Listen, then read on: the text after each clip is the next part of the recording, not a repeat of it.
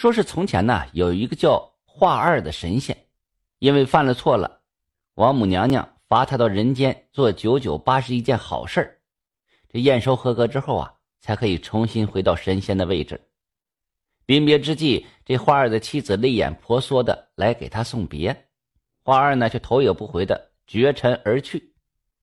到了人间，花二也就马不停蹄的做起好事来，很快就做了合格的八十件好事还有最后一件，他就能够重返天庭了。这一天呢，是花儿路过一个村庄，忽然听到阵阵嚎哭，这时候正巧有个村民路过。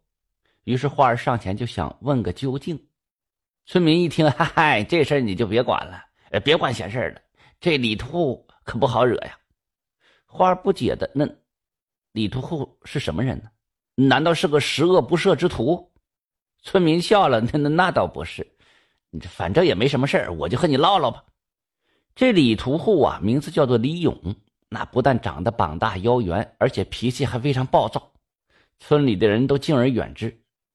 以至于到了三十岁了还没有娶亲，因为附近的根本就没人敢把闺女嫁给他。可是不久之后，这李勇也不知道花了多少钱，从外地娶回了一个貌美如花的女子，名字叫做桂兰。这桂兰看上去很柔弱，大家都有些担心，这个李勇要是一犯浑，一巴掌还不把这小女子打个稀巴烂呢？花儿就点头了。那可刚才听到的不是女人哭，是男人的声音呢。村民哈哈一笑，哈哈，你先别急呀，等我把事情说完嘛。桂兰嫁给了李勇之后，村里人就都为桂兰捏着一把汗。可是没过多久，发生的事情却让人们大跌眼镜。这个桂兰竟然是个狠角色。自从她进入李家之后，把这李勇治理的服服帖帖不说，还特别霸道。稍不如意，就把这李勇打得鬼哭狼嚎的。一次两次，大家都觉得好笑，可总是这样，村里就有人看不过眼了，去劝着桂兰了，让他平时待李勇好点桂兰听了之后也不生气，笑了笑，转身就走。可是随后李屠户就会凶神恶煞的来找刚才劝说的人要干架。为啥呀？因为这李勇特别好面子，你要是这么一劝。那不就等于是知道了他被老婆打的事情吗？跌了面子吗？甚至有人说李勇来找事都是桂兰唆使的。久而久之，大家也就不管了，劝他两口子的架，那就算等于惹事上身。人们再听见这李勇的哭声啊，不过就当个笑话。花儿一听，觉得又好气又好笑，于是转身推门进了李勇的家。只见这李勇啊，正坐在搓衣板上。哭得像头牛，李勇听见门响，回头一看，来一个陌生人，赶紧止住哭声，爬起来，瞪着眼睛问花儿是干什么的。花儿也不能明说呀，也哭丧着脸，哈哈，我是一个外来的外乡人，亲戚没找着，马上盘缠花完了，想上门借点银两做路费回家。这李勇眨巴眨巴眼睛，快速从兜里拿出一串铜钱来。就塞在花儿的手里。正在这时候啊，村口远远的有一个洗衣的女子向这边走过来。只见那李勇吓得脸都变了色了，赶忙将花儿推出了门，转头又主动跪在了搓衣板上。花儿心中暗笑，说：“这个洗衣女子那肯定就是桂兰。”这个李勇看似鲁莽，其实这心肠还不错。看来问题还是出在桂兰的身上。花儿决定帮着李屠户一把，成全这对夫妻，这应该是一件好事了。这个第二天一早，这桂兰像往常一样到了大河边洗衣服。正当他用力举起那棒槌的时候，脚下的石头一松，桂兰连人带衣服掉进了河里。桂兰就在河里扑腾开来了。正好花二过来了，跳下水去，将这桂兰给救了上来。惊魂未定的桂兰呐，就给花儿跪下了。感谢救命之恩，花儿呢将桂兰给搀扶起来，笑呵呵的说道：“哈，感谢就不用了哈。知道你为什么会掉河里吗？哎，又正好遇见我了吗？”花儿就告诉这桂兰，她其实啊是天上的神仙，因为知道桂兰平时虐待丈夫，所以借机惩罚她一下，希望她回去以后从此能善待丈夫，做对恩爱夫妻。桂兰听罢是连连点头啊。花二又赶紧转身赶往市集，找到李勇了。李勇的猪肉已经卖完，正好收拾好钱袋子，准备回家呢。花儿上前就拍了拍李勇的肩膀。李勇一见，嘿，你不是回去了吗？怎么还在这里呀？是不昨天给你钱不够啊？说罢，又从钱袋里拿出两吊钱来，做事要扔给华二。丽梅吼道：“下次要是再来向我讨钱，小心我揍你！”哎，大兄弟，说来话巧，昨天呢，我找到亲戚了，今天我是特地来还钱的。来来来，你这个人值得一交，我请你去喝一口酒。说着，将昨天的一串钱还给了李勇，也不容拒绝，就把他拉进了一个小酒馆。李勇架不住华二的热情啊，两个人就你一杯我一杯就喝上。不一会儿，这李勇就醉倒了。花儿偷偷将他的钱袋拿上，乐呵呵的走了。第二天呢，花儿就哼着小曲来到村子，准备去李勇家还钱袋，顺便再叮嘱两句，就功德圆满了呗。可刚到门口，花儿就看见李勇家门口围着许多人，正指手画脚着议论着什么。花儿就上前一打听，惊出了一身冷汗。李勇自杀了。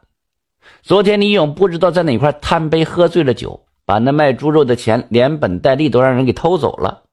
那李勇双打茄子般回到家中，准备挨一顿暴打。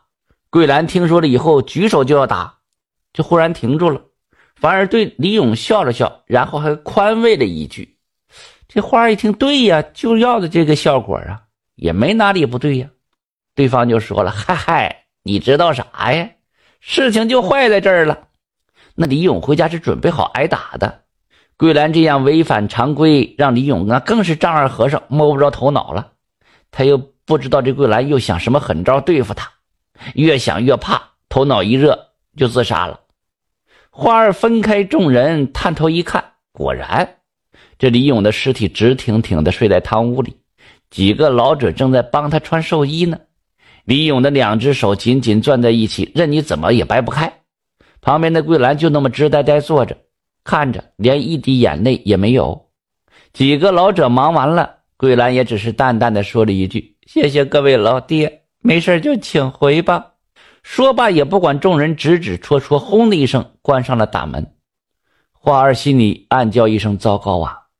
这本来想做一件好事的。”不成想，却害了一条性命，这可如何是好啊？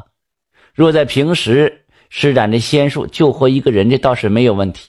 可现在他是被贬下界的法力全被没收了呀，就连桂兰掉入河中，那也只是暗中使手脚，抽空了石块下的电石，才上演了一场神仙救人的假戏。正在这时候，来验收的老仙飘然而至，笑着问着华二了：“听说你又做了一件好事啊？”可以验收了吗？花儿懊恼就说出了实情，恳求这老仙帮一把，先把人救过来再说。那前八十件好事都不算的也成，他甚至可以不做神仙都成，毕竟人命关天。这老仙是连连摆手啊，花儿傻了眼了。老仙临走前却又突然说道：“我听阎王说过啊，一个人死了，如果人们真心为他流下泪水，足足有七斤的话。”就可以让他还魂重生。说完了，就飘然而去。华二一听，那是不是一样？就独自返回了李勇家，敲开了大门。桂兰一见华二，是那头就拜：“神仙救命！我听从了你的指示，可李勇却寻了短见，现在可如何是好啊？”现在这花儿对着桂兰也是心有不快，没好气儿。我为什么看见你眼泪呀？啊，你咋不哭呢？嗨！我肚子里已经有了李勇的骨肉，我不能哭，一哭会动了胎气。花儿哼了一声：“如果你能真心滴下眼泪，我就能救活你家李勇，而且还能保住你们的孩子。”桂兰听罢，死死地盯着华二：“那你是神仙，我就信你一次吧。”说完了，桂兰转过头看着李勇的尸体，那眼圈渐渐发红，泪水开始滴落下来。这桂兰的泪呀，是越来越多，越来越汹涌啊，再也止不住这悲声了，直哭的华二都已经动容了。就这样，桂兰一直整整哭了一夜，最后竟然昏死在李勇的尸身边了。花二给这桂兰把了把脉，脉象微弱，气若游丝。花二没想到桂兰对李勇竟然有这么深的感情，看样子人们真是错怪着桂兰了。看着眼前的烂摊子，花二也悲从中来。看来这将是最失败的一次好事啊！想起李勇的慷慨和简单。花二的泪也不由渐渐的溢出来，花二不知流了多久的泪了。突然耳边响起那老仙的声音：“哎，够了够了，加上你的，终于有七斤了。”花儿一震，只见李勇颤悠悠的醒过来，睁开眼就举起了手说：“老婆，我终于在河里找回我送给你的那只定情银钗了。”花儿这才明白，李勇并不是真的自杀，而是去河里打捞银钗了。李勇看到昏死过去的桂兰，也放声大哭：“老婆呀，你可千万不能死啊！你要是死了，以后谁还会用棍子打我呀？我是喜欢你才心甘情愿让你打呀！”或许是桂兰听见了李勇的呼唤，此时竟然悠悠的醒了过来。花儿大喜，正想上前说话呢，却被老仙轻轻一拉：“走吧，合格了。”于是花儿重新又做回了神仙。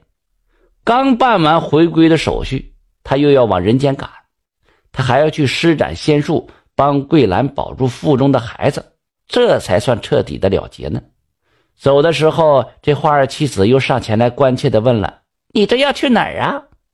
花儿不耐烦的一挥手，却突然想起了什么似的，又柔声说道：“哎，我这有点小事要去处理一下，一会儿就回来。”说罢就匆匆而去，留下花儿的妻子啊。在那莫名其妙的喃喃自语，那去了一趟人间，是哪根筋搭错了呢？